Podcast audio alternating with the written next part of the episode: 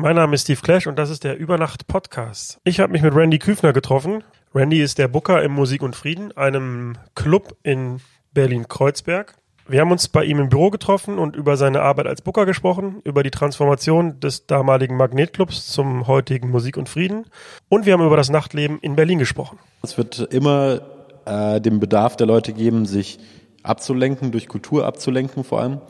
Und äh, dementsprechend das Publikum bleibt nicht aus, selbst wenn die Leute, die mit der Absicht in den Club kommen, jemanden kennenzulernen. Äh, auf der anderen Seite ist Alkohol ein wahnsinnig gutes Aphrodisiakum. Äh, das heißt, auch das Flirten bleibt nicht aus auf der Party. Das, wofür viele Leute ja tatsächlich in den Club gehen. Wir äh, wollten keine der Berliner Läden sein, die Touristen hassen und abweisen. Wir wollten aber auch kein Touristenladen sein.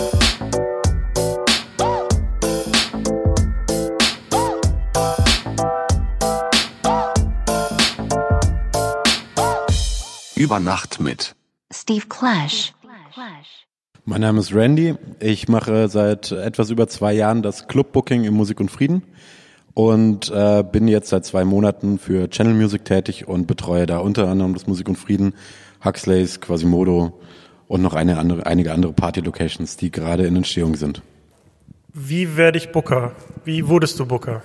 Äh, das war tatsächlich ein Unfall. Ich habe ähm, lange schon Konzerte und Partys gemacht, habe mich dann irgendwann sehr spät mit 26 entschieden, noch eine Ausbildung zu machen.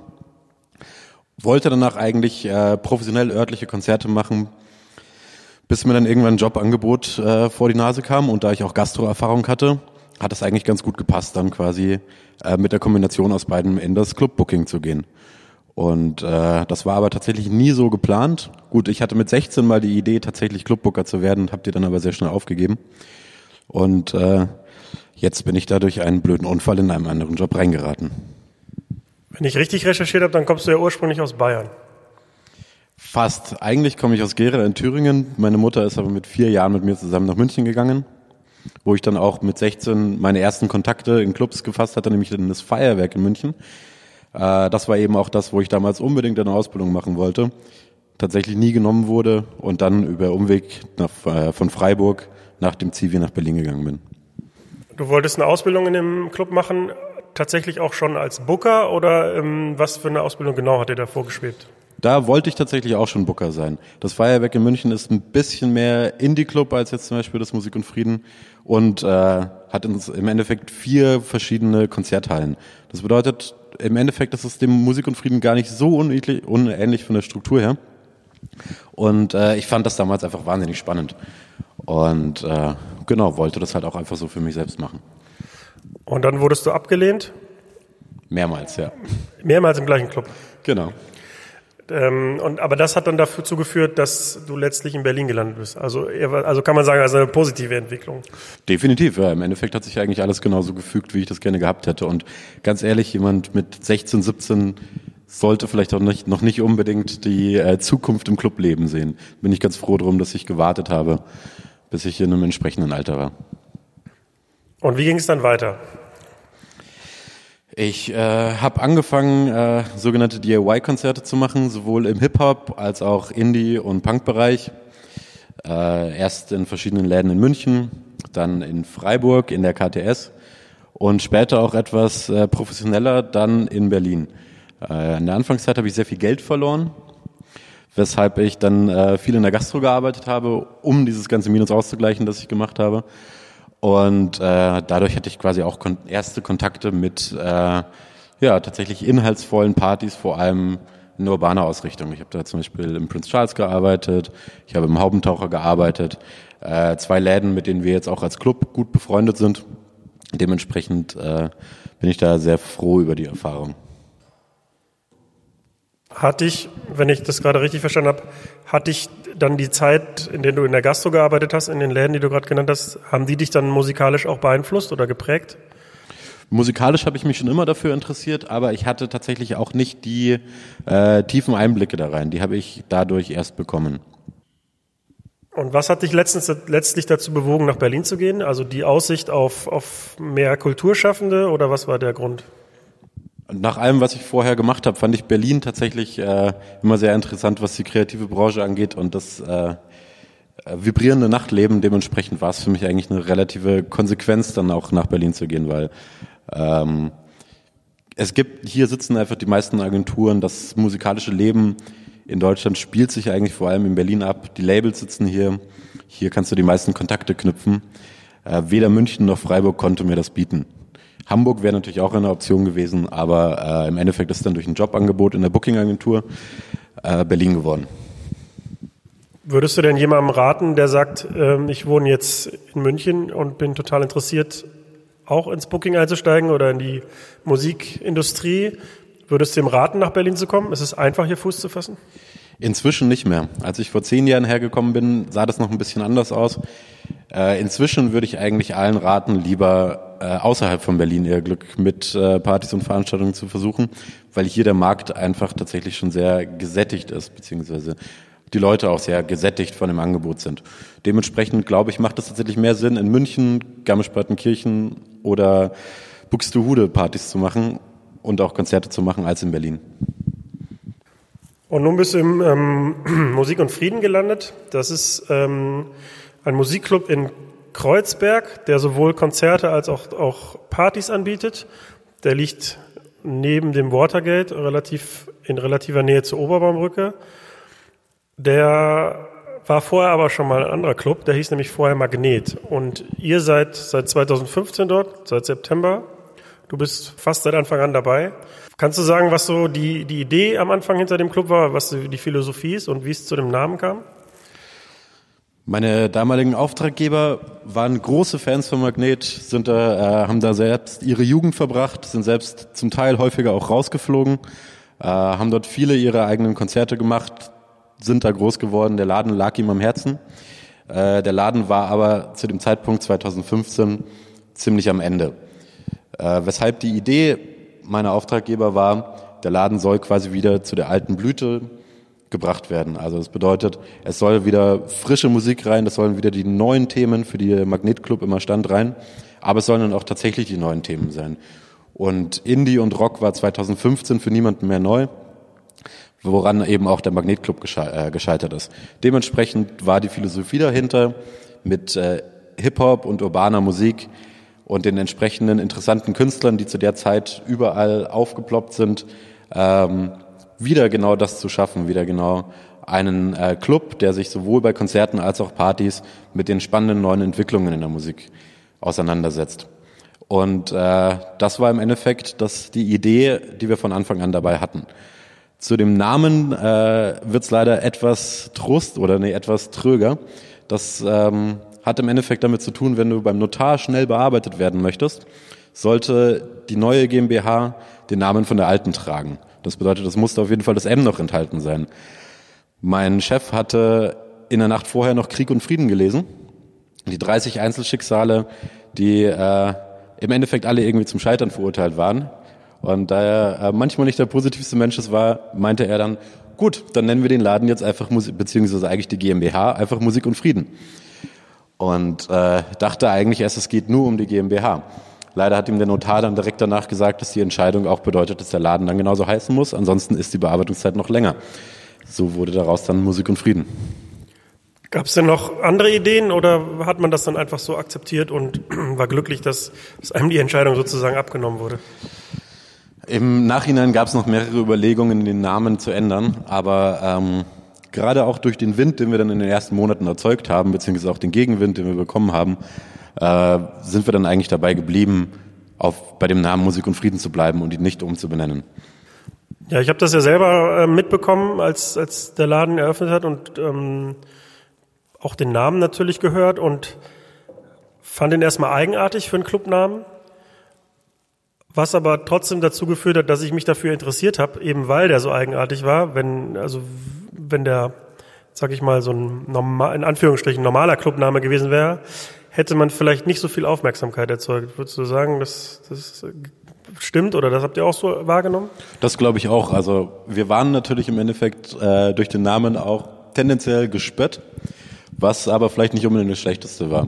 Am Anfang war der Name Muff tatsächlich als Beleidigung gedacht, hat sich dann sehr schnell als äh, im Endeffekt das Kürzel etabliert und äh, unser Bestreben war eigentlich immer nicht gegen den Namen zu agieren oder gegen das, was sich da entwickelt, sondern eher den Leuten zu zeigen, es ist total egal, was ihr über den Namen denkt, wir wollen die Qualität liefern, dass ihr trotzdem in unseren Laden kommt.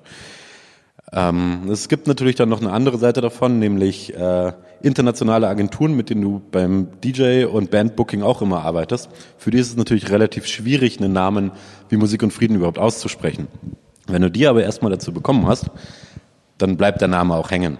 Das ist äh, ein ähnliches Prinzip zum Beispiel bei einem meiner deutschlandweiten Lieblingsclubs im Übel und Gefährlich.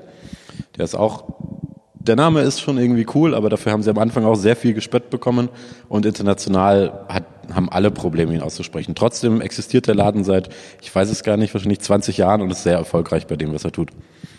Ja, es gibt so ein interessantes Phänomen, ähm, das habe ich zum Beispiel wahrgenommen bei elektronischen Clubs in Istanbul oder in der Türkei, die sich dann plötzlich deutsche Namen geben. Ähm, ich weiß nicht, ob das in anderen Ländern auch der Fall ist, aber ähm, deutsche Namen scheinen gerade hip zu sein. Von daher ist es ja vielleicht gar nicht so verkehrt. Und ähm, genauso wie beim Übel und Gefährlich äh, war es bei Musik und Frieden so, zumindest bei mir, dass man den Namen dann halt einfach irgendwann übernommen hat und das, das war dann gesetzt und damit waren dann auch gar keine Emotionen mehr verbunden, sondern eher, da, also man hat den Laden bewertet äh, anhand des Ladens und nicht anhand des Namens. Von daher glaube ich, dass es jetzt, also aus meiner Perspektive, dass es nicht geschadet hat, Namen so zu wählen. Definitiv nicht. Äh, ich finde auch tatsächlich zu den deutschen Namen im Ausland, bei uns hat letztens eine äh, Band gespielt mit dem Namen Kellermensch. Ich bin erst davon ausgegangen, es wäre eine ganz schlimme deutsche Gothic-Band. Äh, bin mit den schlimmsten Erwartungen rangegangen, hat sich herausgestellt, es ist eine wahnsinnig gute und schöne schwedische Indie-Pop-Band, die gerade auf dem aufsteigenden Ast ist und mit dem deutschen Namen Kellermensch durch die Lande tourt und damit Erfolg hat. Das würde ja so ein bisschen bestätigen, was ich gerade gesagt habe. Oder dann gibt's ja noch den DJ Kölsch, der eigentlich auch Däne ist, aber ähm, Kölsch ja auch offensichtlich ein deutscher Begriff ist. Gab es von Anfang an eine Zielgruppe, die ihr vor Augen hattet? Weil man muss ja sagen, Kreuzberg lebt zum einen natürlich von Berliner Publikum, aber durch die Nähe auch zu Friedrichshain und zum RW-Gelände ähm, ist der Standort ja auch attraktiv für Touristen. Gab es da eine Strategie oder eine Idee vorher? Naja, Strategie würde ich das nicht nennen, eher eine Idee beziehungsweise Vision. Wir wollten damit einfach musikinteressierte und begeisterte Leute ansprechen, die äh, offen in ihrem Denken sind. Wir äh, wollten keine der Berliner Läden sein, die Touristen hassen und abweisen. Wir wollten aber auch kein Touristenladen sein.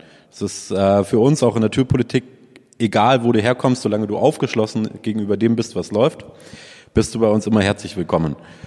Und ähm, so verfahren wir dann auch in dem Booking. Es ist äh, egal aus welcher Sparte, Hauptsache es ist interessant. Das kann Black Metal sein, das kann Hip Hop sein oder kann Avantgarde Post Rock sein. Ähm, Deswegen ist unsere Ausrichtung eigentlich immer eher auf, äh, ja, kurz gesagt, musikbegeisterte Leute ausgerichtet, nicht auf eine bestimmte Zielgruppe. Hat sich das auch so bewahrheitet? Also ist es tatsächlich ausgewogen oder gibt es eine Tendenz, dass es mehr Touristen oder mehr Berliner sind oder kann man das nicht sagen? Äh, es hängt immer so ein bisschen von äh, der Party und auch dem Datum ab. Es gibt manche Partys, da haben wir dann vielleicht 20 Touristen im Laden, die fühlen sich doch noch unwohl, weil es eine deutschsprachige Sprayer-Party ist. Sowas kann natürlich mal passieren. Äh, sowas ist dann aber trotzdem auch interessant, wenn alle voll sind, dann verstehen sie sich auch gut miteinander. Und äh, die zehn äh, Touristen kommen dann trotzdem, weil sie Bock haben auf deutschsprachigen Rap. Und ähm, dementsprechend äh, kann, lässt sich das schwer sagen. Wir haben zum Beispiel auch eine äh, Party, die beschäftigt sich mit allem, was es so an kontem kontemporärer afrikanischer Musik gibt. Also alles von Afro-Trap, Afro-House über äh, Hip-Life und High-Dive. Und äh, da ist natürlich das Publikum auch relativ klar oftmals äh, afrikanischer Herkunft.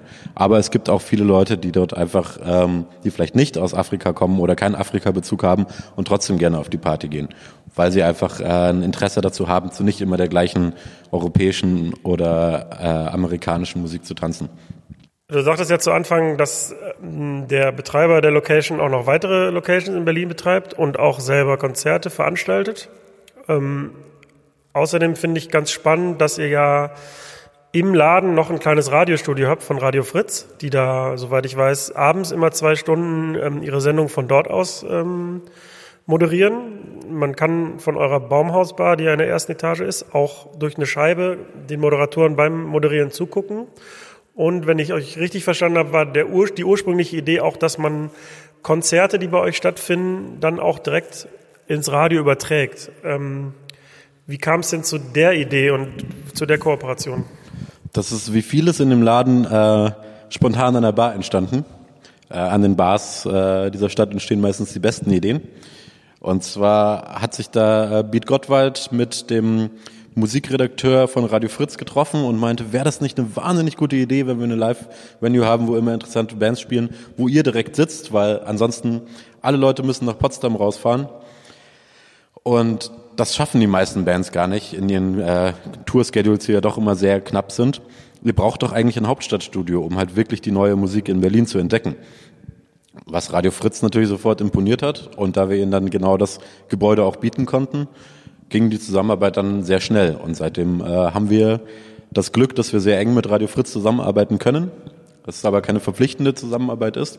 Also wir arbeiten auch sehr gerne mit den anderen Radiosendern der Stadt. Aber es ist natürlich ähm, gerade mit der Baumhausbar äh, ein sehr schöner Ort, um äh, Musik zu erfahren, beziehungsweise auch für die Radio Fritz-Hörer dann Musik aus Kreuzberg mitzunehmen. Und da wir die Baumhausbar, in der das Fritz-Studio ist, auch eh immer als das Herzstück des Ladens begriffen haben, wo nach, vor und nach den Konzerten die Leute noch auf ein Bier hingehen können, sich über Musik unterhalten können, dann die Leute von den Partys dazukommen, sich auch dahinsetzen können, überall eigentlich alles mit Musik zu tun hat und du dann noch das Radio daneben sitzen hast, wo vielleicht gerade auch deine Lieblingsband in einem Interview ist und du bei einem Bier zugucken kannst, wie die gerade interviewt werden und das Ganze in der Bar auch anhören kannst, das fanden wir eigentlich eine sehr spannende Idee. Das alles einfach so ein bisschen mehr zusammenzubringen. Nicht auf äh, gesichtslose E-Mails zu reduzieren, sondern tatsächlich einfach alles an einem Ort zu haben und dann an der Bar Geschäfte machen zu können. Ja, ich fand die Idee, als ich davon gehört habe, auch ziemlich spannend, weil das äh, wäre mir so nicht, die Idee wäre mir so nicht in den Sinn gekommen, dass man einfach den Radiosender in den Club pflanzt. Ähm, Finde ich aber eine sehr gute Idee. Kannst du sagen, was da so für, für technischer Aufwand nötig war oder an Infrastruktur, um einen Radiosender in den Club zu bauen? Die größte Herausforderung waren auf jeden Fall starke Internetleitungen. Ähm, dort ist Glasfaser, sind natürlich Glasfaserkabel verbaut, damit wir auf jeden Fall die störungsfreie Übertragung ähm, gewährleisten können. Zusätzlich haben wir von allen FOH-Positionen Cat5-Kabel in dieses Studio gelegt, damit du auch wirklich von jedem unserer Bühnen live on air übertragen kannst. Das ist natürlich immer trotzdem mit einem ziemlichen Mehraufwand verbunden. Da geht es ja dann auch um äh, Tonrechte vor allem, was die größte Herausforderung ist. Du hast dann meistens ein US-Management, das muss, das versteht das Ganze vielleicht nicht so ganz, wie du das erklären möchtest, muss es aber erst freigeben. Du kannst da eigentlich nicht viel spontan machen. Es gehört immer viel Planung dazu. Deswegen ist das gerade ein Sektor, den wir noch ausbauen möchten äh, Agenturen direkt anzubieten, hey, ihr könnt hier direkt live über Radio Fritz das Ganze on air übertragen, anstatt sie dann darum zu bitten. Und ähm, ansonsten ist da natürlich einiges äh, an Radiotechnik verbaut, womit ich mich ehrlich gesagt nicht gut genug auskenne.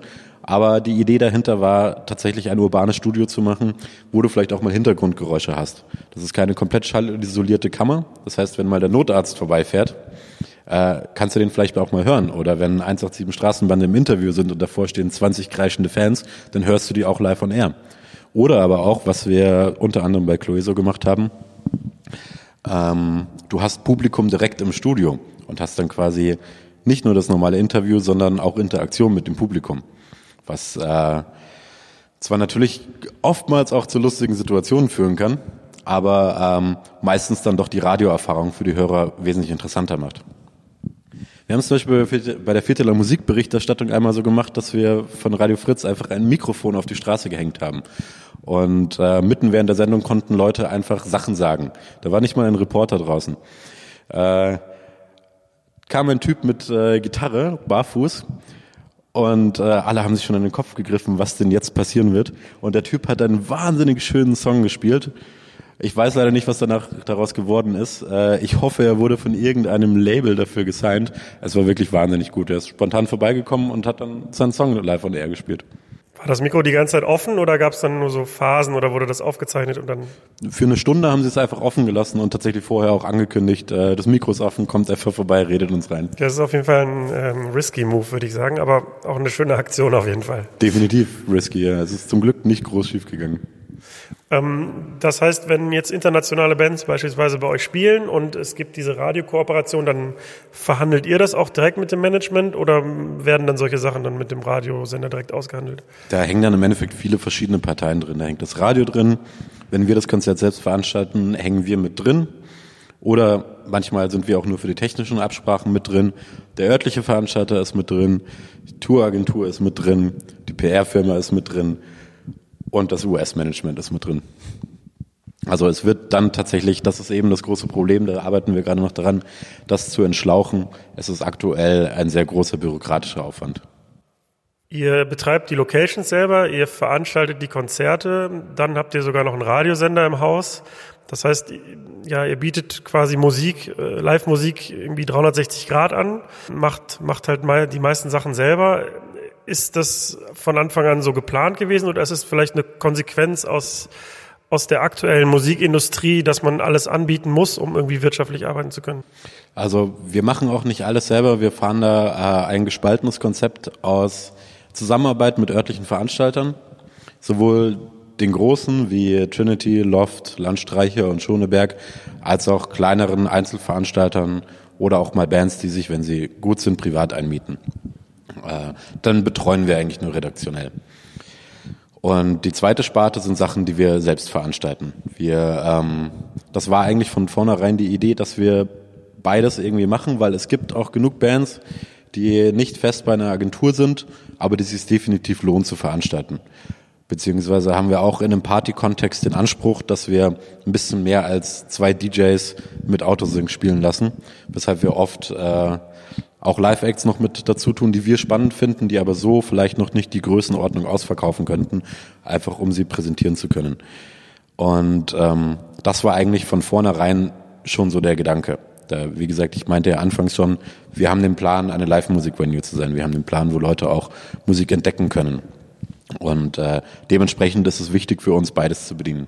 Also das heißt, die Idee dann Veranstalter zu sein und, und die Location zu stellen, ist jetzt hat keinen wirtschaftlichen Hintergrund, sondern einfach ist, hat sich so ergeben. Genau, wirtschaftlich äh, selbst veranstalten ist in den seltensten Fällen eine gute Idee, gerade in der Größenordnung. Äh, örtliche Veranstalter verdienen meistens Geld ab 1000 zahlenden Gästen. Da wir unsere die Kapazität von unserer größten Bühne 450 sind, könnten wir in den meisten Fällen wahrscheinlich ziemlich damit äh, auf die Nase fallen. Dementsprechend äh, ist es natürlich immer ein ziemlich risikoreiches Geschäft. Und da sind wir sehr dankbar, dass uns äh, jetzt für dieses Jahr die Initiative Musik unter die Arme greift, weil wir ähm, im Rahmen des Spielstätten-Programmpreises dort für unser Live-Booking 2016 äh, eine sehr schöne Prämie bekommen haben, die uns dabei auch hilft. Ja, das wollte ich erst später ansprechen, aber dann kommen wir doch direkt mal dazu. Ähm, das ist nämlich ähm, ein Preis mit einem, sagen wir mal, sehr sperrigen Akronym. Also der, der Preis heißt Applaus, aber den Rest muss ich jetzt ablesen. Das ist die Auszeichnung der Programmplanung unabhängiger Spielstätten. Wie man da jetzt Applaus draus formt, das kann man sich ja dann mal aufschreiben zu Hause. Und das wird vergeben von der Bundesbeauftragten für Kultur und Medien. Und ausgezeichnet werden kulturell herausragende Live-Musikprogramme, die maßgeblich zum Erhalt der Kulturenvielfalt in Deutschland beitragen. Ihr habt für das Jahr 2016 gewonnen. Der Preis ist mit 40.000 Euro dotiert erstens, also wer hat euch da beworben? Habt ihr das selber gemacht? War das geplant? Und zweitens, äh, was passiert jetzt mit dem Geld? Wird das versoffen oder was passiert? Ich wünschte, wir könnten es selbst versaufen. Ähm, aber von Anfang an, äh, wir haben das, wir haben unsere Bewerbung auf Anraten der Berliner Clubkommission eingereicht. Äh, gute Freunde von uns, äh, die uns dazu geraten haben. Es gibt im Endeffekt immer die Entscheidung für drei Kategorien. Die erste Kategorie bezieht sich auf äh, Reihen von zehn Konzerten, die alle unter dem gleichen Namen fahren. Das war also nichts Interessantes für uns, eher für kleinere Jazzreihen oder Liebhabermusikreihen. Die zweite Kategorie betrifft ungefähr 54 Konzerte im Jahr, wo ein paar gute Freunde von uns gewonnen haben. Deswegen Glückwunsch ans Gretchen, Glückwunsch ans S36. Und die erste Kategorie, da geht es um, ich glaube, 108 Konzerte, mit denen du dich bewerben musst. wo wir als Berliner Club neben dem Schokoladen gewonnen haben. Und äh, da sind wir sehr froh drüber, weil das, der Schokoladen ist tatsächlich auch ein Booking, das mich sehr fasziniert. Deswegen bin ich da auch sehr froh, direkt daneben zu stehen. Und ähm, die Verwendung des Geldes muss äh, schon im Vorhinein, Vorhinein äh, muss im Vorhinein schon eingereicht werden. Das, ähm, da gibt es auch ganz bestimmte Regularien. Du darfst das quasi nach Preisverleihung auch nur für äh, gewisse Themen äh, benutzen, also für Personal, für Booking und für Technik. Du musst es dann auch alles im Endeffekt, wenn du das Geld ausgegeben hast, bei der Initiative Musik einreichen, um nachzuweisen, dass du das Geld eben nicht versoffen hast, sondern für was Sinnvolles investiert hast. Unser Plan ist, dass wir für 25.000 Euro neue Technik, vor allem neues DJ-Equipment, neue Monitorboxen und ähm, noch ein bisschen Peripherie kaufen und für 15.000 Euro noch ein bisschen mehr Geld in Booking stecken können, um tatsächlich gerade unser internationales Booking noch ein bisschen voranzutreiben, dass wir jetzt in den ersten zwei Jahren, auch weil es doch immer ein ziemlich hohes finanzielles Risiko ist, noch gar nicht bearbeitet haben. Damit fangen wir jetzt gerade erst an. Also ich hatte bis dahin noch nicht von diesem Preis gehört, war aber froh zu hören, dass die Bundesbeauftragte für Kultur und Medien ähm, dafür sorgt, dass irgendwie Kunst und in dem Fall Live-Musik unterstützt wird. Kanntest du den vorher schon, den äh, Preis? Ich habe tatsächlich das erste Mal vor zwei Jahren davon gehört. Der Preis ist aber schon wesentlich älter. Einige Berliner Venues haben in den letzten Jahren auch schon gewonnen. Äh, vor fünf Jahren unter anderem unser Vorgänger, das Magnet. Und ähm, das ist aber tatsächlich noch ein ziemlicher Branchen- und Spartenpreis.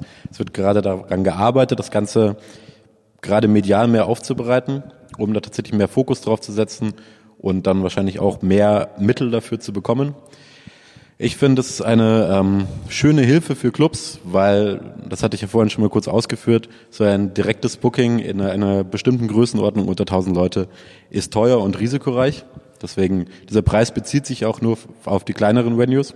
Also ich glaube, über 2000 Leuten Kapazität kannst du dich da gar nicht mehr bewegen, äh, bewerben. Das bedeutet, er ist im Endeffekt eine Belohnung des Staates für äh, Risikotragen. Und äh, das äh, finde ich tatsächlich gar keine so schlechte Idee, weil ansonsten hätten wir das Problem, dass viele spannende Nachwuchskünstler gar nicht mehr gebucht werden könnten, weil es einfach äh, für die Häuser oder für die Veranstalter zu sehr verbunden ist, damit Geld zu verlieren. Und ähm, gerade gesehen an Immobilienpreisen, Preisen für GEMA, Preise für Technikinstandhaltung und so weiter, können sich Clubs eigentlich nicht leisten, Geld zu verlieren. Das äh, sicherste für Nachtclubs wäre eigentlich, jeden Abend eine 90er-Party zu machen oder eine Golden Age Hip-Hop-Party zu machen. Dann hast du das Haus voll, hast aber keinen Mehrwert. Und so ist der Preis im Endeffekt dafür da, genau diesen Mehrwert in die ähm, Musiklandschaft zu bringen. Und äh, das finde ich eine schöne Sache. Ich komme nochmal zurück zum Laden. Ähm, ich kenne ja den Magnetclub noch vorher und ähm, der war sehr dunkel und hat aber also optisch genau zu dem gepasst, was er auch sein wollte. Aber seitdem ihr dort sind, ähm, sieht der Laden, äh, hat sich stark verändert. Also es ist sehr viel Holz verbaut, es ist sehr viel LED-Technik verbaut. Und als ich zum ersten Mal da war, war ich äh, richtig positiv überrascht, also was man aus dem Laden noch äh, rausgeholt hat irgendwie. Weißt du, wer das, wer sich das überlegt hat, das äh, Design und wie es dazu kam? Das war im Endeffekt eine Gemeinschaftsentscheidung beziehungsweise eine Teamentscheidung. Ähm, es war im Endeffekt so, wir haben einiges von dem Personal gerade auf technischer Seite und zum Teil auch aus dem Büro auch noch vom Magnet übernommen. Zusätzlich kam dann ein neuer Venue Manager, ich als der neue Booker und dann noch das Team der Investoren, die quasi dann mit einem neuen Anstrich da reingehen wollten. Und viele Mitarbeiter aus dem Magnet, die auch äh, viele Ideen hatten, viele Ideen auch schon lange umsetzen wollten, äh, der Club es sich aber einfach nicht mehr leisten konnte. Dementsprechend war da einfach viel Gespräche, viele Entscheidungen, die dann äh, getroffen werden mussten, beziehungsweise vieles ist auch einfach nur äh, im Flug, weil es hieß, oh, in zwei Tagen muss der Raum fertig sein, getroffen wurden. Wir haben ja im Endeffekt äh, bei laufendem Programm umgebaut. Es gab ja tatsächlich, äh, ich glaube, in dem Jahr zwischen, oder keine Jahr, in den drei Monaten zwischen Übernahme und Neueröffnung hatten wir, glaube ich, insgesamt zehn spielfreie Tage, die alle unabhängig voneinander waren. Das bedeutet, äh, das Umdekorieren war ein ziemlicher logistischer Aufwand und viele Entscheidungen konnten nicht auf dem Reißbrett entworfen werden, sondern mussten getroffen werden. äh, auf die Schnelle. Und das war tatsächlich einfach ähm, eine Teamidee beziehungsweise Teamvision. Aber ich merke es auch heute immer noch. Die Lichttechniker, wie gesagt, sind äh, alle noch die gleichen. Die Lichttechniker mögen Rot. Ich zum Beispiel finde Rot zu dunkel für einen Club, vor allem für einen äh, modernen Hip-Hop-Club. Dementsprechend erwische ich mich immer wieder dabei, den Lichttechniker zu sagen, macht nicht so viel Rot. Und äh, das ist aber einfach in den Köpfen geblieben. Ähm, habt ihr für den Umbau, vor allem für den technischen Umbau, mit einem Dienstleister zusammengearbeitet oder wie viel ist, wie viel habt ihr selber gemacht davon? Ähm, das ist äh, tatsächlich ganz verschieden. Wir haben äh, die Räume verschiedenen Leuten überlassen. Unser Mainfloor, gerade das Lichtkonzept, wurde von Room Division entworfen. Das sind die Leute, die dann zum Beispiel auch die Panorama Bar und das Watergate gemacht haben. Also sehr viel, sehr großflächige LED-Technik. Der ähm, kleinere Floor, Floor unten wurde von einem äh, guten Freund von unserer damaligen Geschäftsführerin gemacht, der sehr auf Disco-Kugeln stand und dementsprechend ein Disco-Kugel-Konzept eingebaut hat. Der dritte Floor unten kommt von einem Lichttechniker aus dem West Germany, an den ich sehr glaube, den ich mich, äh, der sich da einfach mal austoben dürfte.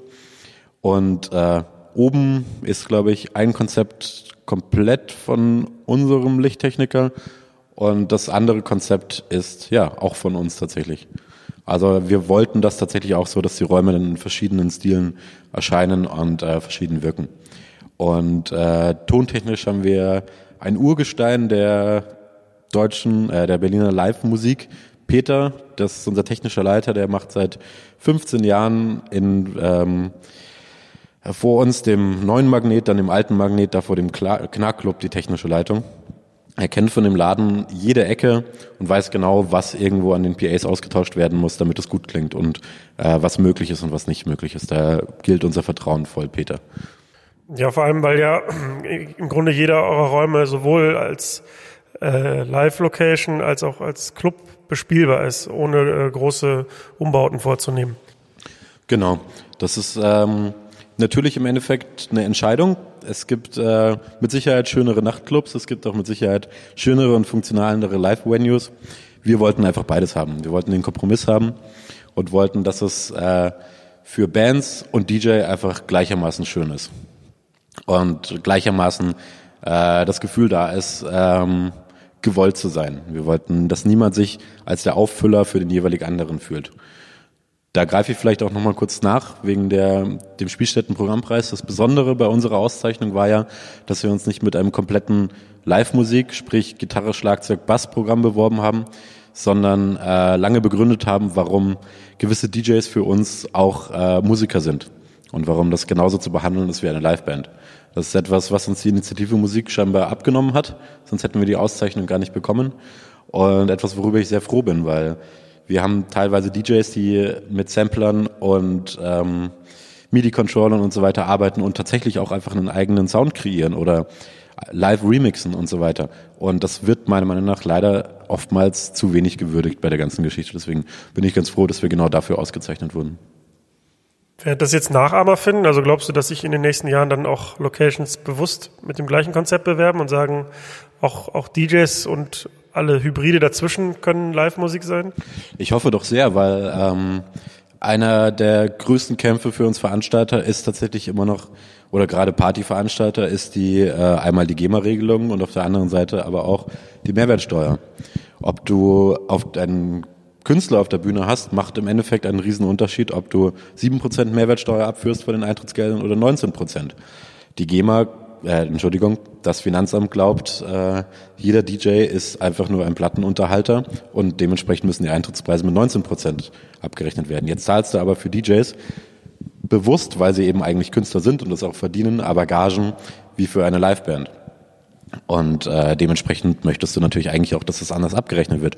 Das heißt, je mehr Leute sich auch für diesen Spielstättenprogrammpreis bewerben mit genau dieser Formulierung oder nicht mit genau dieser Formulierung, aber mit einer ähnlichen Ausrichtung, je mehr Druck können wir dann auch auf äh, die Kultur- und Staatsministerin, die ja auch diesen Preis vergibt, auswirken. Und äh, dementsprechend ist es wünschenwert. Ich möchte auch gar nicht jedes Jahr diesen Preis gewinnen. Das wäre zwar ein Luxus, aber ähm, ich bin ja auch Fan davon, wenn da wenn es da ständig äh, ja tatsächlich auch Konkurrenz gibt. Das Berghain hat ja im letzten oder vorletzten Jahr, soweit ich weiß, auch ähm, in so einem Präzedenzfall erwirkt, dass sie ähm, nur noch sieben Prozent auf den Eintritt nehmen, weil sie begründet haben, dass das, was sie machen, halt Kulturprogramm ist, ähm, auch wenn da halt hauptsächlich DJs auflegen. Ähm, kann man das einfach übernehmen als Club oder muss man da, also was sind die Voraussetzungen dafür? Ja, das kann man leider gar nicht unter, äh, übernehmen, weil das nicht der ausschlaggebende Punkt war, dass es DJs waren und die Leute in die Richtung gucken, sondern dass der ausschlaggebende Punkt war, dass das Berghain an sich mit seiner weltweiten Reputation ein Kulturort ist. Also damit quasi mit äh, der Deutschen Oper oder der Elbphilharmonie gleichgesetzt wurde. Und das können 99 Prozent der Clubs tatsächlich nicht von sich behaupten. Deswegen ist dieses Urteil für uns nur bedingt interessant. Theoretisch müsste jetzt eigentlich nochmal äh, ein anderer Club genau den gleichen Kampf führen, mit ungewissem Ausgehen. ausgehen.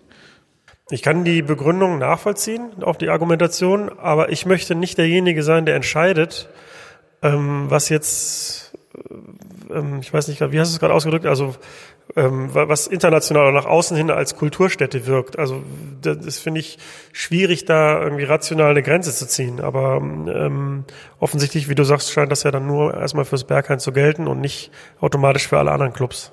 Theoretisch muss die Prüfung irgendwie anders erfolgen. Ich habe selbst noch keine genaue Idee, wie. Ähm, weil im Endeffekt Einzelfallentscheidungen kann das Finanzamt nicht. Das dauert auch zu lange.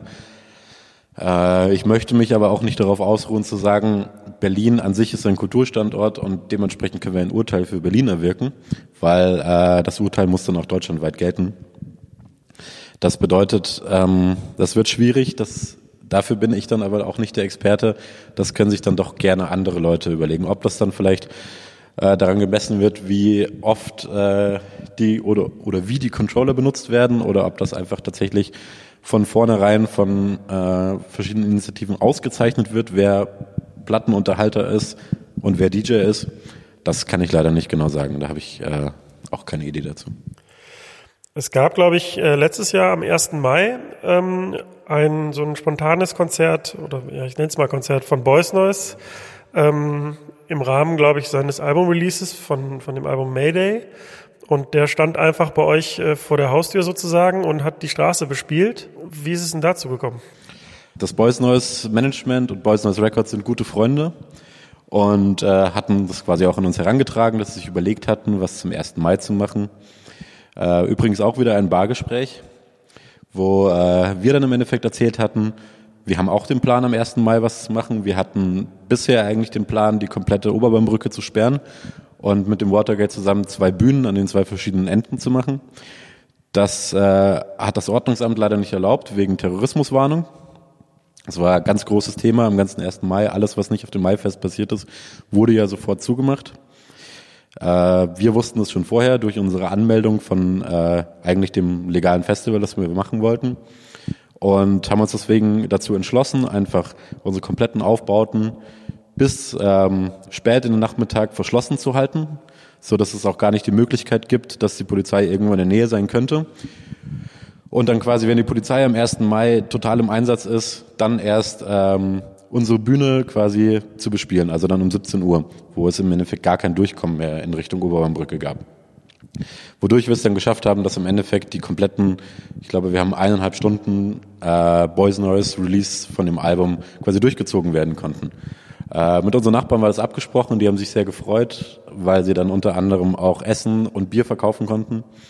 Und äh, ich glaube, es war einfach für die Leute, die enttäuscht vom Maifest kamen, weil da so wenig geboten war, ziemlich gut dann bei uns vorbeizulaufen und da steht dann auf einmal Boys Noise mit dieser, muss ich auch sagen, wahnsinnig fetten Platte und spielt die halt einfach live auf der Oberbaumbrücke.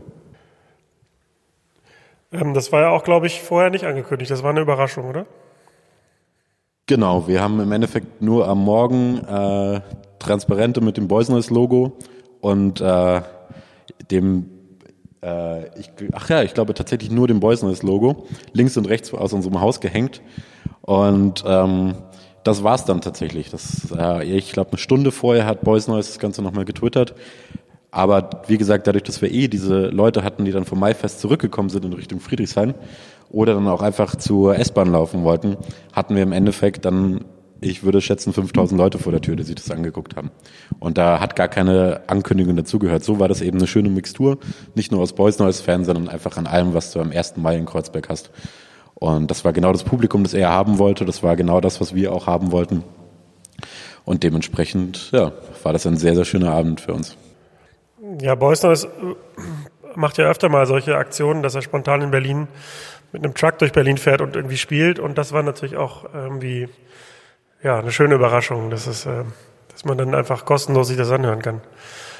Ähm, kommen wir mal zu deinem Arbeitsalltag als Booker, also für die Leute, die sich das nicht vorstellen können. Ähm, wie sieht denn so dein, dein Arbeitsalltag aus? Das sind eigentlich im Endeffekt äh, zwei Seiten einer Münze. Auf der einen Seite ähm, mein Tagesgeschäft. Ich versuche möglichst immer um gegen 10 Uhr im Büro zu sein. Meistens wird es dann eher 10.30 Uhr. Dann geht es ans E-Mails abarbeiten, ans Abrechnungen machen, an Differenzen mit der Buchhaltung, die auch immer dazugehören. Und tatsächlich um diesen ganzen Büroalltag. Ähm, es beginnt meistens natürlich mit Kaffeekochen, essentiell. Und äh, genau, ansonsten sitze ich dann eigentlich äh, acht bis elf Stunden vor dem Rechner und schreibe E-Mails mit Agenturen, schicke Angebote raus, äh, kalkuliere Veranstaltungen nach, oder äh, beschäftige mich einfach mit dem Tagesgeschäft.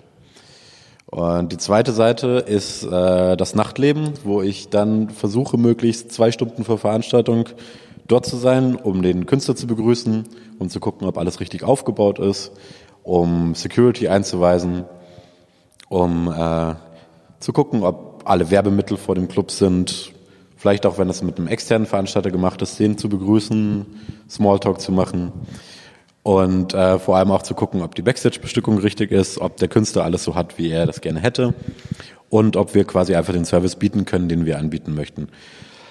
Und äh, danach äh, ist es dann im Endeffekt so, dass ich auf den Partys bleibe und mir dann nochmal angucke, wie alles läuft und äh, am liebsten selbst mitfeiere, weil es gehört ja natürlich auch mein persönlicher Spaß dazu. Sonst äh, wäre der Job, glaube ich, ein bisschen zu mühsam und umfangreich, wenn du selbst nicht genießen könntest. Ist denn der Booking-Job, den du jetzt machst, auch genauso, wie ihn dir vorgestellt hast als 17-Jähriger, der abgelehnt wurde im Club? Oder unterscheidet der sich stark von deiner Vorstellung?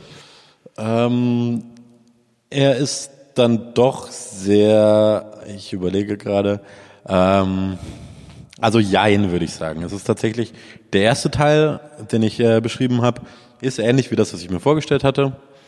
Der äh, zweite Teil ist wesentlich spannender und interessanter, als ich das eigentlich gedacht hätte.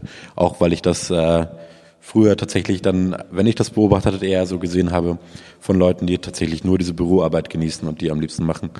Und ähm, den Abend dann im Endeffekt aus einer E-Mail am nächsten Morgen zu sehen bekommen. Und das ist was, was ich nicht möchte. Ich möchte mit dem, was ich selbst mache, auch in Kontakt bleiben. Und äh, ansonsten kann ich ja auch gar nichts verbessern, wenn ich das nur von anderen Leuten erfahre, wie es denn jetzt eigentlich war, beziehungsweise ist es dann auch schwierig, zum Beispiel ein qualitativ hochwertiges Band- oder DJ-Booking zu machen, wenn du gar nicht weißt, wie war die Band denn jetzt eigentlich. Dann lädst du sie wieder ein oder lädst den DJ wieder ein und dann ist es aber eigentlich gar nicht das, was du eigentlich gerne hättest, sondern qualitativ eben, naja. Wenn, wenn ihr jetzt das musikalische Programm plant für die, für die nächste Zeit, ähm, wie weit plant ihr da im Voraus und wie geht ihr das an? Wie entscheidet ihr, welche Band und welcher DJ eingeladen wird?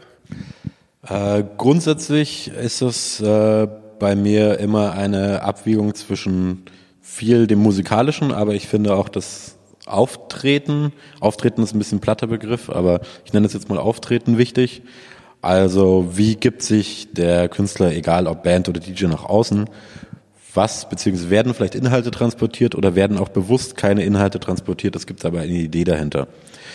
Oder ähm, wofür steht denn die Band oder der DJ eigentlich?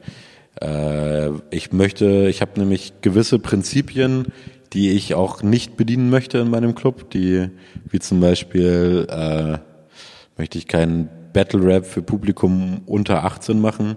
Das finde ich ähm, für mich persönlich schwierig. Nazi-Bands natürlich eh gar nicht, aber das ist meistens eine Plattitüde.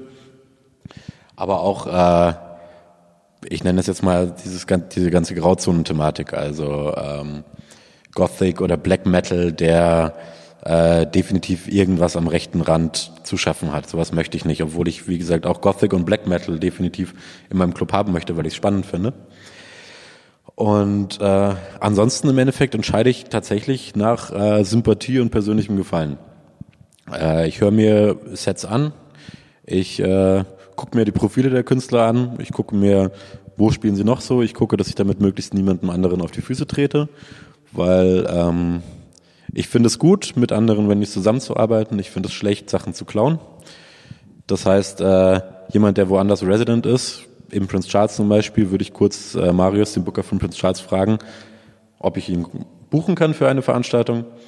Und ähm, wenn das klar geht, dann mache ich das gerne mal. Aber äh, ich finde, die Residents von den jeweiligen Clubs sind eigentlich dann für die anderen Clubs auch äh, off.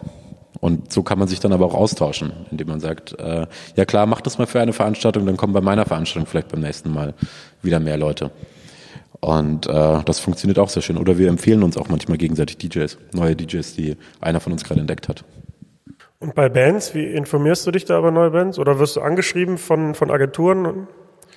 Ich werde sehr oft angeschrieben. Äh, da höre ich mir auch alles an. Ich beantworte viele Sachen nicht, was äh, für viele Leute dann natürlich zu sehr viel äh, Wut führt, aber ich kann auch einfach gar nicht alles beantworten. Aber äh, wenn ich mir etwas anhöre und das gefällt mir, dann ähm, buche ich das auch gerne mal, wenn ich denke, das könnte funktionieren. Das ist natürlich, manchen Bands sage ich dann auch, ich würde euch gerne buchen, aber aktuell, wie das aussieht, kann ich das gerade nicht. Mach doch mal das und das und dann können wir nächstes Jahr nochmal drüber reden. Was würdest du jemandem raten, der ähm, jetzt mit seiner Band gerne mal bei euch spielen möchte? Ist das grundsätzlich möglich? Das ist grundsätzlich möglich. Wichtig ist realistisch bleiben.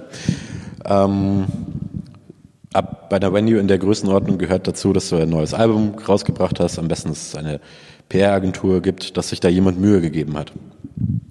Du hast natürlich auch die Möglichkeit, wenn das äh, gut genug ist, wir es aber nicht sehen, uns äh, dich auch bei uns einzumieten. Das äh, ist aber genau das, was ich mit realistisch bleiben meine. Dann hängt natürlich auch das komplette finanzielle Risiko bei dir und deiner Band und äh, das ist oftmals einfach keine so gute Idee, das zu machen, zu früh in der Karriere. Da äh, wichtig ist meistens Bühnenerfahrung sammeln, äh, eine qualitativ hochwertige Platte rauszubringen und so weiter und an der eigenen Präsentation zu arbeiten. So blöd es klingt, äh, Facebook, Instagram und so weiter. Und vor allem eine gute Pflege davon gehören einfach dazu, wenn du eine Band machen möchtest in 2017. Genau. Das heißt, es ist nicht per se unmöglich, bei euch zu spielen, sondern es kommt auf die, kommt auf die Rahmenbedingungen an. genau, das gar nicht. Äh, ich hatte es ja auch vorhin schon mal gesagt, dass ich gerne Live-Acts auf äh, Partys buche. Ähm, da ist mir natürlich auch, da brauche ich nicht immer den großen Headliner, der sonst den Laden auch schon bei einem Konzert ausverkaufen würde. Ähm, das ist natürlich, dann muss es aber natürlich partytauglich sein. Eine andere Möglichkeit ist dann auch immer noch ein Support-Slot, den man ja auch mal vergeben kann. Aber das ist natürlich auch alles begrenzt. Bei dem Pool an Nachwuchsbands und Acts, die es gerade gibt, ist es halt keine Selbstverständlichkeit, dass das funktioniert, selbst wenn ich die Band gut finde. Noch ein Thema, was ich mit meinem ersten Gast auch besprochen hatte. Ich nehme wahr, dass Industrie und Musik immer mehr verschmelzen. Also ähm, als Beispiel habe ich gesagt, dass Red Bull auf irgendwelche Festivals einen Bus stellt und Künstler fördert oder auch das, das Studio in Kreuzberg eröffnet hat. Natürlich gibt es auch noch andere Energy Drinks und andere ähm, äh, Brands, die das so machen. Und dass ich das möglicherweise wahrnehme als eine Entwicklung, die dadurch zustande kommt, dass zum Beispiel Bands und DJs und andere Künstler durch Plattenverkäufe beispielsweise nicht, nicht mehr so viel Umsatz machen. Siehst du das als eine positive Entwicklung, dass jetzt die Industrie die Kunst sponsort oder ist das eher was Negatives in deinen Augen? Naja, ich denke, äh, die Industrie füllt da etwas auf, für das es Bedarf gibt. Ähm, es gibt andere Modelle, die mir persönlich besser gefallen. Ähm, das Schwedische zum Beispiel, wo eine Kulturförderung das Ganze füllt. Das ist äh, in Deutschland nicht der Fall. Äh, Labels und Plattenumsätze werden es auch nicht tun. Dementsprechend ist es mir lieber, wenn diese Marken das tun, als äh, wenn wir dazu vorkommen, dass eigentlich niemand mehr Musik machen kann, hauptberuflich Musik machen kann, weil sich niemand mehr leisten kann. Ähm, ich finde es ein zweischneidiges Schwert. Ich finde im Endeffekt, das wird sich dadurch natürlich von den Marken ein Lifestyle gekauft, beziehungsweise ein Auftreten auf dem Markt gekauft, das äh, eigentlich auch noch mehr wert wäre als das, was äh, dann tatsächlich in die Kunst fließt. Auf der anderen Seite muss ich sagen, ich komme selbst nicht drum rum. Ich habe ein paar äh, Partner, mit denen ich arbeite, die inzwischen auch Freunde geworden sind. Ich bin selbst am Donnerstag von Red Bull eingeladen. Ich arbeite auch mit denen zusammen. Ich drück mich davor auch nicht. Ich finde bloß immer äh, das hundertprozentige Branding schwierig. Ich mag es gerne dezent. Und das wollten wir auch alle in dem Club eigentlich schon so haben. Du wirst äh, keine großen Brandings bei uns finden. Es ist alles natürlich etwas gesponsert, aber es soll nicht, äh, wir sind nicht die Marke und wir möchten, wir möchten die Marke verkaufen. Das ist vielleicht auch äh, die Marke, die wir besser finden als die anderen Marken. Wir kooperieren, aber da sollte es meiner Meinung nach auch aufhören. Also ich sehe das ganz genauso wie du. Ich ähm, bin da auch ein bisschen gespalten. Natürlich wäre es mir lieber, wenn sich Musik von, aus, von selber tragen würde. Aber ich spiele ja selber auf Corporate-Veranstaltungen und ähm, finde auch, wenn man jetzt für eine Marke spielt, die, die zu einem inhaltlich passt, ähm, dann ist es auch in Ordnung, weil man meist ja auch für seine Leistung gut bezahlt wird. Aber ich hatte letztens auch eine Anfrage zum Beispiel von einer Castingagentur, die haben einen DJ gesucht für eine große deutsche, für eine große deutsche Bank, ich sage jetzt nicht welche. Und die wollten für die nächsten zwei Jahre ähm, einen männlichen DJ haben als ja das Werbegesicht für die Bank für die nächsten zwei Jahre, also für das Kreditinstitut. Und das ist zum Beispiel eine Marke, also das ist für mich ähm, komplett uncool und das würde ich halt auch nicht machen wollen, weil den stelle ich mir vor, dass mein Gesicht die nächsten zwei Jahre auf irgendwelchen Plakatwänden im Zusammenhang mit dieser Bank und gut, ich würde eh jedem Kreditinstitut und auch anderen Unternehmen stark davon abraten, das Thema DJ als ähm, Werbeträger zu benutzen, aber das ist ein anderes Thema. Und das würde ich dann zum Beispiel strikt ablehnen, also oder habe ich auch abgelehnt. Ähm, andererseits, ja, wie ich schon sagte, spiele ich dann ab und zu für, also bei Unternehmen oder auch im, im Namen von Unternehmen und ähm, habe mich damit irgendwie arrangiert. So. Äh, eine sehr schöne Geschichte dazu. Es geht auch komplett andersrum. Das habe ich nur einmal erlebt, und zwar als ich meine Ausbildung bei einer Booking-Agentur gemacht habe, die äh, die Band Wir sind Helden im Booking hatte. Die Band hatte sich da schon aufgelöst und hatte ein Angebot von einer Automarke äh, über einen nicht geringen siebenstelligen Betrag auf der Weihnachtsfeier zu spielen. Und die Band hat es abgelehnt mit der Begründung, nö, wir spielen für keine Firmen. Und das war eine Gage, die selbst die Band, der ja eigentlich groß war, für die sehr, sehr viel war.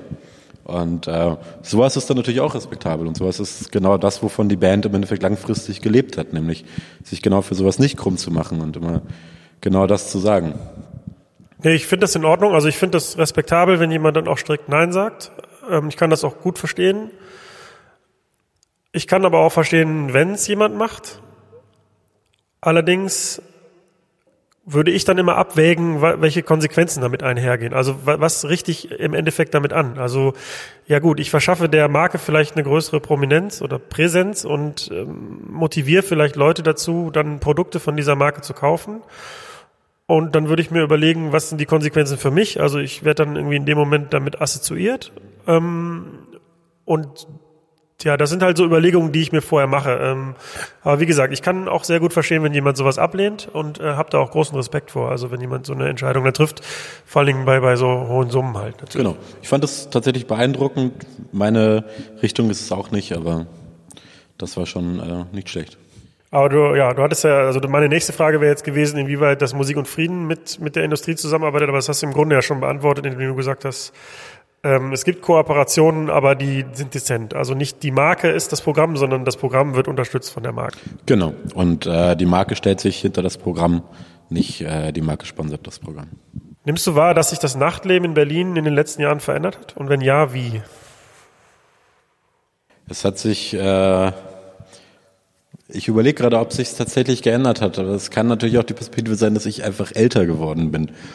Ähm, ich glaube nämlich ehrlich gesagt, ist das genau der Fakt. Ich glaube, ähm, die Partys, auf die ich früher gegangen bin, da würde ich jetzt gar nicht hingehen, beziehungsweise hätte ich gar nicht den Zugang zu.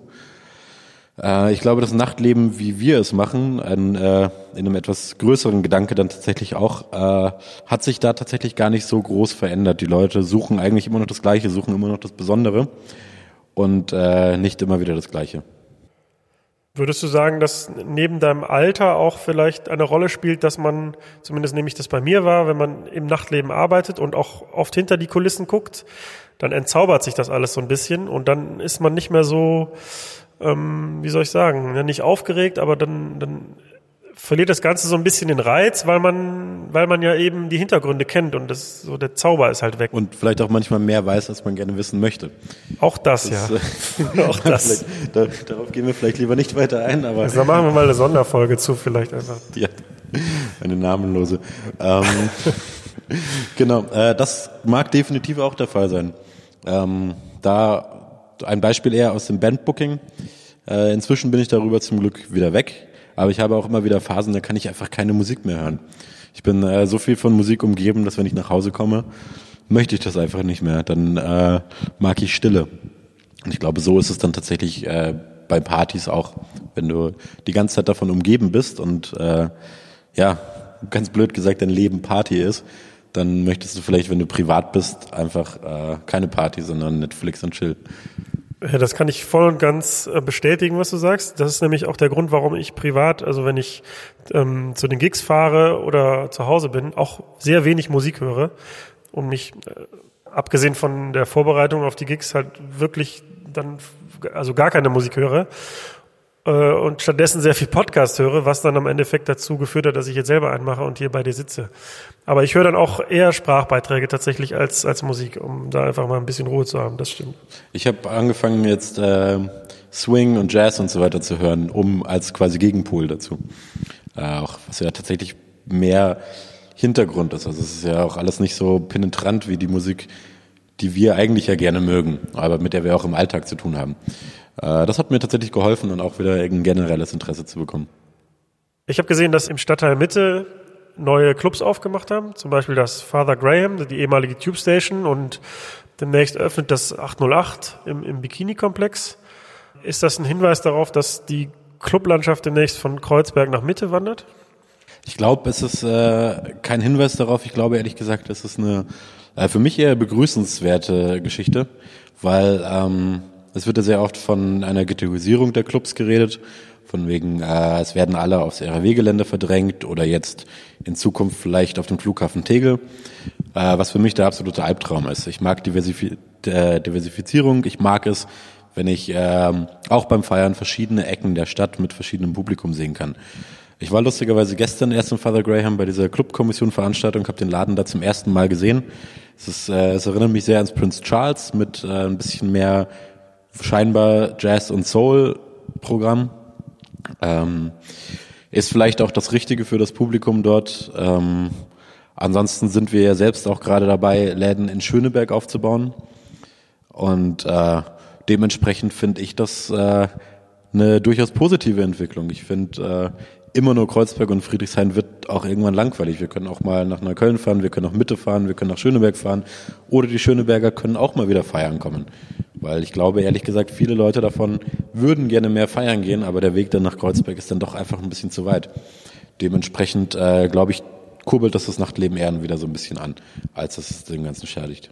Ich finde zum Beispiel, äh, in Schöneberg ist es, ähm, Schöneberg war im Endeffekt bis in die 1980er Jahre, 19, auch frühen 1990er, eigentlich im Endeffekt das äh, Zentrum für Nachtleben. Und äh, dann ist auch wegen den geringeren Mieten alles nach Kreuzberg und Friedrichshain abgewandert und ähm, hat Schöneberg ganz schön spießig hinterlassen. Und ich finde, in Schöneberg, äh, da passt das einfach. Und man könnte auch mal wieder an diesen alten Gedanken des wilden Nachtlebens, das ja tatsächlich auch seine, seinen Ursprung schon in den 20er Jahren hast, was du da in vielen Clubs auch sehen kannst. Du hast da wirklich äh, Ballhäuser, aber nicht in dem Sinne von, ich habe jetzt irgendwie eine schicke Veranstaltungslocation, sondern Ballhäuser, die dich einfach an Swingpartys der 20er Jahre erinnern in denen du ganz schön wilde Sachen machen kannst, in denen du im Endeffekt auch, warum nicht mal ein Konzept wie KitKat Club in einem Ballhaus. Und äh, die Möglichkeit hast du in Ostberlin gar nicht. In Ostberlin bist du, was die Aus beziehungsweise nicht die Ausrichtung, sondern das Design angeht, relativ beschränkt, weil alles sehr industriell ist. In äh, Schöneberg und mit Sicherheit auch in Mitte kannst du da einfach ganz anders an die Sache rangehen. Und äh, das ist tatsächlich was, was mich eher daran reizt, dass das Nachtleben jetzt wieder so ein bisschen verteilter über Berlin äh, sich zu entwickeln scheint. Ja, für mich als Gast ist es auch ähm, eine positive Entwicklung, weil ich ja gerne neue Sachen entdecke und ähm, ja, einen Reiz darin sehe, auf jeden Fall, wenn neue Location aufpoppen. Und aus meiner Erfahrung ist es auch nicht, würde ich das auch nicht, also für euch als Konkurrenz sehen, sondern ähm, du sagtest ja auch, dass ihr sehr gut mit vielen Läden zusammenarbeitet und ich sehe das immer eher so als eine Gemeinschaft, die sich unterstützt ähm, und nicht als eine direkte Konkurrenz. Faszinierend ist, ähm, das sehen wir auf einer Ebene Booker, DJs und so weiter. Wir helfen uns alle gegenseitig, äh, wir sind füreinander da, wir tauschen uns aus. Das Publikum ist da nochmal ganz anders, was ich äh, faszinierend finde. Äh, ich habe oftmals das Gefühl, das Publikum entscheidet sich äh, mehr für eine Location, gerade wenn die, wie jetzt zum Beispiel das Prince Charles und wir in der relativen Nähe sind. Es gibt Leute, die gehen nur ins Prince Charles und es gibt Leute, die gehen nur ins Musik und Frieden. Und wir versuchen aber auf einer anderen Ebene zusammenzuarbeiten und versuchen das den Leuten auch zu erklären. Es ist aber gar nicht so einfach manchmal. Worauf führst du das zurück, dass die Leute sich für nur eine entscheiden, für eine Location? Das ist leider so ein Ding, das kann ich noch nicht erklären. Das versuche ich äh, herauszufinden, aber im Endeffekt ist es für mich natürlich auch okay. Ähm, beziehungsweise was heißt okay? Es ist natürlich den Leuten eh selbst überlassen, wo sie hingehen. Äh, dementsprechend bin ich darüber auch nicht groß traurig, aber es ist äh, ein interessantes Phänomen für mich vielmehr.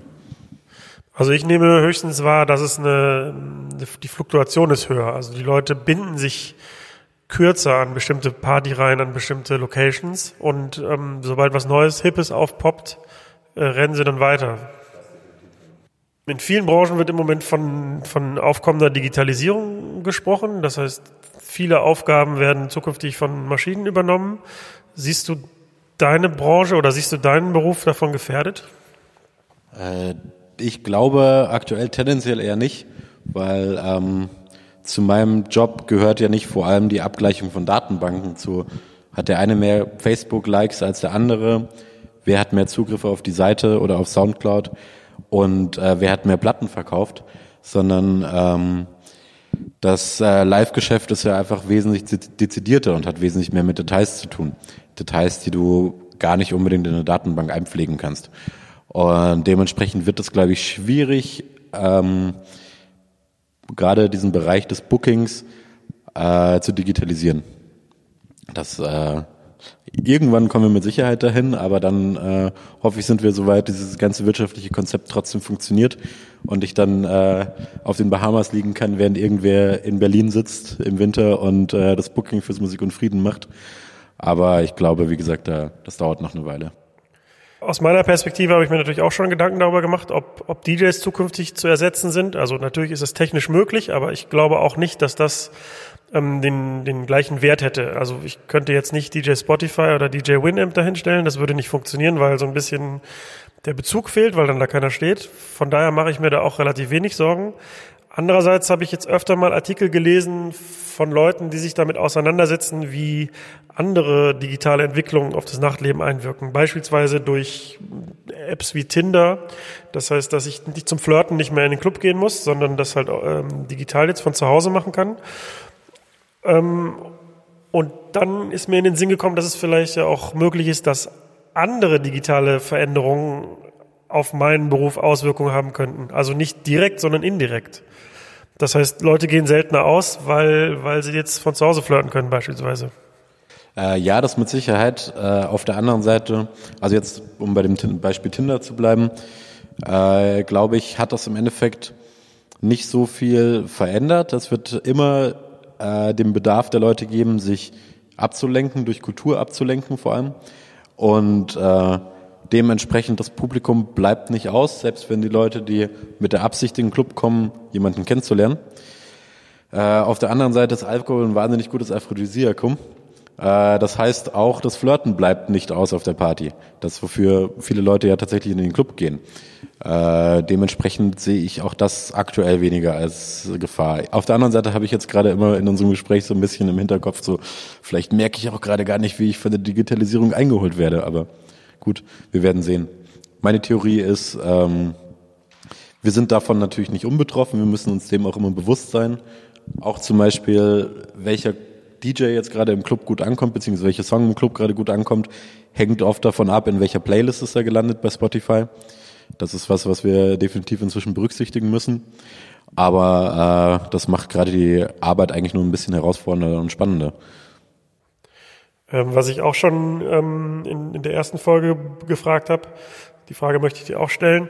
Es ist ja durch Spotify und ähm, generell durch Internet möglich, nahezu auf alle Musik weltweit zuzugreifen und man könnte sich sehr leicht einen eigenen Musikgeschmack, einen sehr individuellen Musikgeschmack aneignen. Andererseits nehme ich jetzt wahr beim Auflegen, dass die Leute eher das Gegenteil tun, nämlich einfach das äh, hören wollen, was sie immer hören, im Radio oder so. Ähm, wie nimmst du das wahr? Äh, ich sehe das, also es kommt tatsächlich, es ist äh, unterschiedlich. Es kommt auch immer ein bisschen auf äh, die Ausrichtung der Party an, es kommt auf den Tag an, es kommt auch auf den Club an. Und äh, dementsprechend, es gibt natürlich gewisse Partyformate, da wollen die Leute nicht unbedingt den neuen Kram. Es gibt aber andere Partyformate, da ist es wieder genauso wie wenn ich damals in den Club gegangen bin, dass die Leute äh, beim DJ stehen und dann fragen, so, was ist das eigentlich? Das ist mega geil, was da gerade läuft. Das kenne ich noch gar nicht. Das Phänomen ist seltener geworden. Das sind auch nicht mehr die erfolgreichsten Partys, aber es gibt sie noch und mir sind sie tatsächlich auch sehr wichtig, weil ähm, das sagte ich ja vorhin schon. Du kannst natürlich ohne ein dezidiertes, durchdachtes Programm machst du wahrscheinlich mehr Geld, aber es wird halt wahnsinnig langweilig und tröge. Und äh, ich glaube, es wird auch nicht immer so bleiben, dass äh, der Großteil der Leute eher Bock auf einfache Partys hat. Ich glaube, das variiert, wie alles in der Musik variiert. Und dann hätte ich gerne noch ein, zu, zum Ende noch einen kleinen Ausblick. Ähm, also wie geht's mit dir weiter und wie geht's mit dem Musik und Frieden weiter? Ähm, ich bin jetzt äh, bei Channel Music angestellt, einer äh, Firma, die übergreifend für mehrere Clubs das Booking macht. Unter anderem noch das Musik und Frieden, wo ich auch weiterhin den Plan habe, ähm, inhaltlich genauso zu arbeiten, wie ich es die letzten zwei Jahre gemacht habe. Ich bin äh, froh, dass dadurch ein paar Sachen, äh, ein paar Aufgaben weggefallen sind, wie diese Vorbereitung und so weiter, wodurch ich mehr Zeit habe, mich auch auf das Booking von anderen Läden vorzubereiten. So habe ich jetzt die Möglichkeit, mich mit dem Quasimodo, einem Jazzclub, den es seit den 70er Jahren gibt, und dem Programm dort etwas mehr auseinanderzusetzen und da meine eigenen Akzente zu setzen. Also zu sagen, man öffnet einen traditionellen Jazzclub auch mal ein paar Sachen wie äh, Neo-Jazz, wie zum Beispiel Noah Lee aus Berlin, der wahnsinnig spannend ist, aber in Hip-Hop-Clubs spielt, obwohl er eigentlich genauso mal vor das Jazzpublikum gehört. Ich bin jetzt aber auch dabei, mir Partykonzepte für große Läden, wie zum Beispiel das Huxleys oder auch im Sommer die Zitadelle zu überlegen. Und das ist natürlich äh, eine neue Herausforderung für mich, auf die ich mich sehr freue in den nächsten Jahren. Und wie geht's mit Musik und Frieden weiter? Das Musik und Frieden soll äh, inhaltlich in der Ausrichtung bleiben. Wir wollen, äh, das sagte ich vorhin schon mal kurz bei der Frage, wie wir mit dem Preis umgehen, auch etwas mehr international unsere Fühler ausstrecken, zu den Partyreihen, die wir schon etabliert haben, internationale Künstler bringen, ähm, dem Berliner Publikum dadurch quasi außerhalb von Deutschland auch noch interessante andere neue Künstler anbieten, beziehungsweise der erste Club sein, wo ein Künstler, der in den nächsten Jahren dann in den großen Hallen spielt, zum ersten Mal bei uns spielt. Und äh, das ist das, wo ich in Musik und Frieden weiter feilen werde. Dann bedanke ich mich recht herzlich für die ausführliche Auskunft. Ich danke dir vielmals. Das war der Übernacht-Podcast. Vielleicht interessiert dich ja auch noch Folge 1 mit Kai Suffer Friedel. Die Basis für, für das LOL-Artwork waren halt so ähm, leicht, leicht debil wirkende äh, Schmierereien, die man sonst so in, in so Häuschen auf Spielplätzen findet oder äh, auf Schulbänken, wo dann hier Tupac und Sex und noch ein Pimmel und, und solche Sachen. So sollte eigentlich damals das LOL-Artwerk aussehen. Ähm, also wenn man sich die allerersten Sachen anguckt, sehen die auch exakt so aus, also wirklich bewusst schlecht gekrakelt und dann LOL in der Mitte und so ein bisschen sowas, es sollte alles ein bisschen ins Lächerliche gezogen werden, dass man so, so, so, leicht verblödet drüber kommt und dann halt eine, ja, so eine, so eine Party machen.